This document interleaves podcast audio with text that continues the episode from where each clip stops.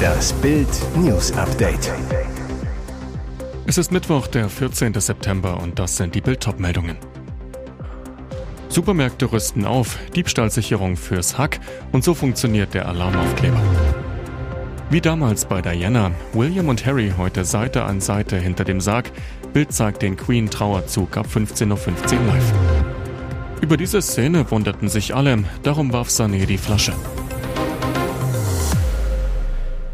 Supermärkte rüsten auf, Diebstahlsicherung fürs Hack und so funktioniert der Alarmaufkleber. Lidl lohnt sich, zuletzt offenbar auch immer mehr für Langfinger, denn der Discount-Riese reagiert nun mit einer ungewöhnlichen Maßnahme. In zahlreichen sächsischen Filialen werden nun auch Grundnahrungsmittel gegen Diebstahl gesichert. So klebt im Kühlregal in Löbau ein gelbes Alarmetikett auf Hackpackungen, in Dresden auf Hähnchenschenkeln oder in Chemnitz auf Rindergulasch. Eine Lidl-Verkäuferin zu Bild, weil wegen der steigenden Preise noch mehr geklaut wird, wird das bestimmt bald noch häufiger bei Lebensmitteln gemacht. Bisher kannte man die speziellen Diebstahlsicherungen nur von hochpreisigen Produkten, doch im benachbarten Polen kleben sie sogar schon auf der Butter, da hier Grundnahrungsmittel immer mehr geklaut wurden.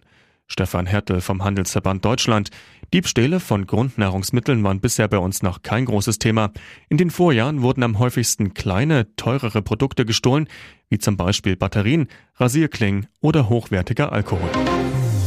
Wie damals bei Diana, William und Harry heute Seite an Seite hinter dem Sarg. Bild zeigt den Queen Trauerzug ab 15.15 Uhr live. Sie selbst mögen sich weit voneinander entfernt haben, aber an ihrer Trauer sind William und Harry, die ihre Oma beide sehr geliebt haben, vereint. Die neue Nummer eins der Thronfolge und Exil Royal Harry werden Seite an Seite hinter dem Sarg der Queen laufen. Was zunächst nur spekuliert wurde, hat der Palast nun ganz offiziell bestätigt. König Charles III. und seine bitter zerstrittenen Söhne Prinz William und Prinz Harry geleiten den Sarg von Queen Elizabeth II. gemeinsam zum britischen Parlament. Der Trauerzug mit dem Sohn und den Enkeln der Königin soll am Mittwoch um 15.22 Uhr den Buckingham Palast verlassen und zur Westminster Hall führen, dem ältesten Teil des britischen Parlaments. Schon heute wird die Welt also diese Szenen, diese bewegenden Momente sehen, Bilder, die Millionen Menschen an das tieftraurige Ereignis von Prinzessin Dianas Beerdigung erinnern werden. Alles zum Trauerzug und die Live-Übertragung ab 15.15 Uhr auf Bild.de. Er suchte nach dem richtigen Weg. Bergsteiger aus NRW stürzt an der Zugspitze in den Tod. Ein Bergsteiger ist in der Nordwand der Zugspitze tödlich verunglückt. Wie die Polizei am Mittwoch mitteilte, suchte der aus der Gegend von Bergisch Gladbach in Nordrhein-Westfalen stammende 62-Jährige am Dienstag im oberen Teil der unter Kletterern bekannten Route Eisenzeit nach dem richtigen Weg. Dabei verlor er den Halt und stürzte 20 bis 30 Meter ab. Der Mann starb noch an der Unfallstelle. Sein 55 Jahre alter Gefährte aus dem Raum Köln blieb unverletzt. Die von den beiden Männern begangene Tour ist nur sparsam mit Bohrhaken gesichert und führt im oberen Teil durch steiles, ausgesetztes und teilweise brüchiges Gelände. Die Wegfindung gilt als schwierig. Nach Ehe aus mit Thomas Helmer, Jasmina Filali liebt TV-Moderator. Das ging schnell. Vor vier Wochen erklärten Ex-Fußballstar Thomas Helmer und Jasmina Filali exklusiv in Bild am Sonntag ihre Trennung nach 21 Jahren Liebe und 17 Jahren Ehe. Nun soll ein neuer Mann das Herz der Schauspielerin erobert haben, Fernsehmoderator Holger Speckhahn. Das berichtet Bunte. Beide sollen sich seit ein paar Monaten treffen. Speckhahn ist zwar verheiratet, doch auch dessen Ehe soll angeblich gescheitert sein. Pikant. Filali und er sind seit mehr als 20 Jahren eng befreundet. Der frühere MTV-Star war sogar bei der Hochzeit von ihr und Thomas Helmer. Auf Bildanfrage wollten sich Jasmina Filali und Holger Speckhahn nicht dazu äußern. Über diese Szene wunderten sich alle, darum warf Sané die Flasche. Die TV-Zuschauer und viele Fans in der Allianz Arena wunderten sich vor allem über diese Szene beim 2 zu 0 gegen Barcelona. 80. Minute. Leroy Sané wird ausgewechselt. Für den Bayern-Star kommt Sturmjuwel Matistel. Sané gibt Trainer Julian Nagelsmann normal die Hand und dann passiert die Szene, über die viel geredet wird.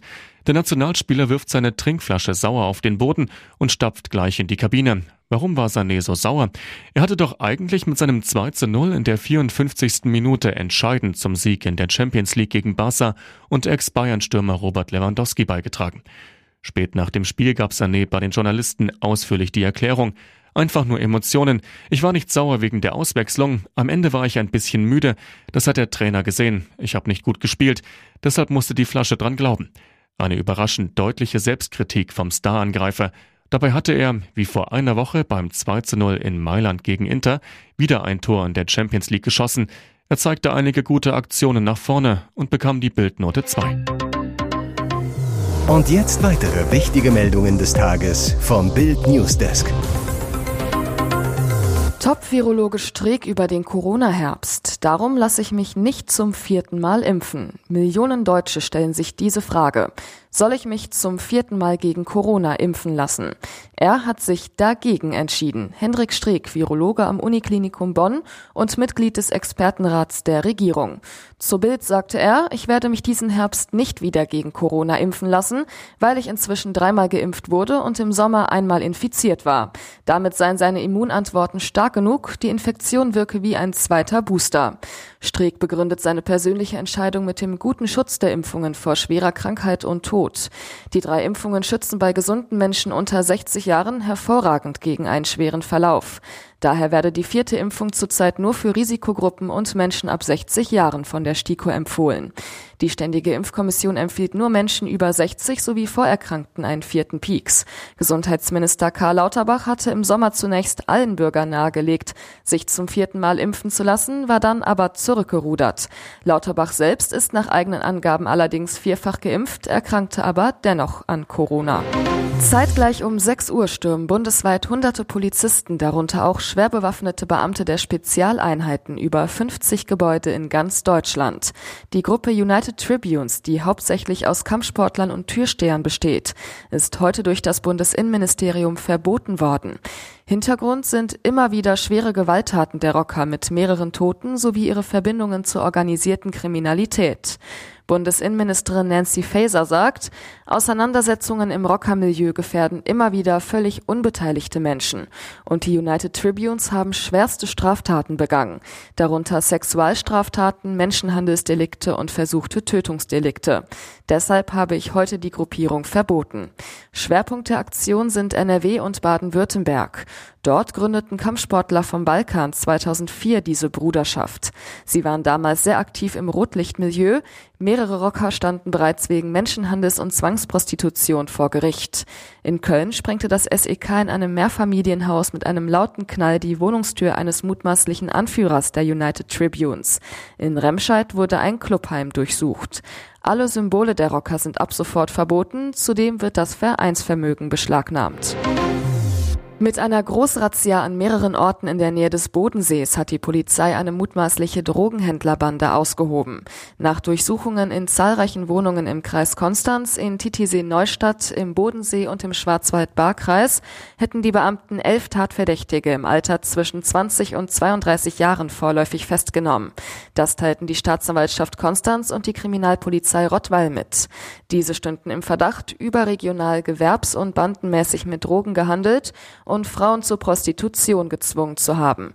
Bei der Razzia fanden die Beamten demnach große Mengen an Drogen mit einem Wert von mehreren 10.000 Euro.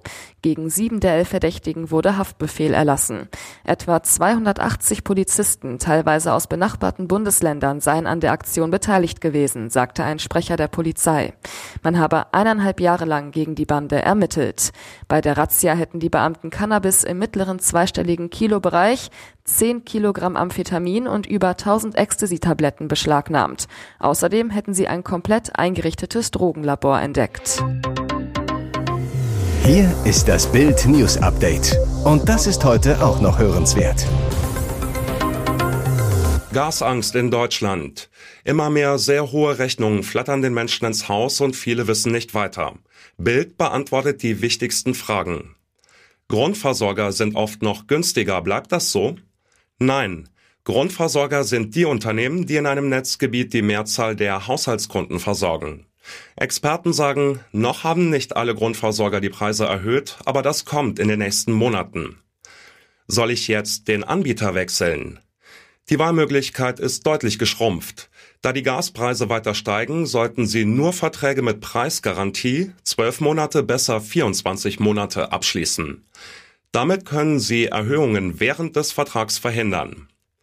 Von wem bekomme ich Wechselunterstützung? Im Internet gibt's Wechselhelfer wie RemindMe oder SwitchUp. Diese suchen den für Sie besten Tarif von seriösen Anbietern heraus, behalten Fristen für Sie im Blick. Basketball-Wahnsinn in Berlin. Die deutschen Riesen gewinnen gegen Griechenland mit 107 zu 96 und stehen im Halbfinale der Heim-EM. Eine absolute Sensation. Die Halle ist voll, die Stimmung ist mega und das Ergebnis auch. Schon vor dem Spiel gegen die Griechen geht es für Deutschland gut los. Eine halbe Stunde vor dem Tip-Off kommt die erlösende Nachricht, Franz Wagner kann spielen. Wagner war im Achtelfinale gegen Montenegro umgeknickt. Zu Beginn fällt ein Wurf nach dem anderen. Nach vier Minuten steht es schon 19 zu 9. Die Halle kocht. In den vergangenen Tagen hatten einige Spieler über die fehlende Stimmung geklagt. Davon ist nichts zu spüren und die Atmosphäre beflügelt die deutschen Riesen. Am Ende des ersten Viertels steht's 31 zu 27. Die Endbilanz Dennis Schröder macht 26 Punkte, Franz Wagner und Andreas Obst je 19. Giannis kommt bis zum Rauswurf auf 31 Punkte.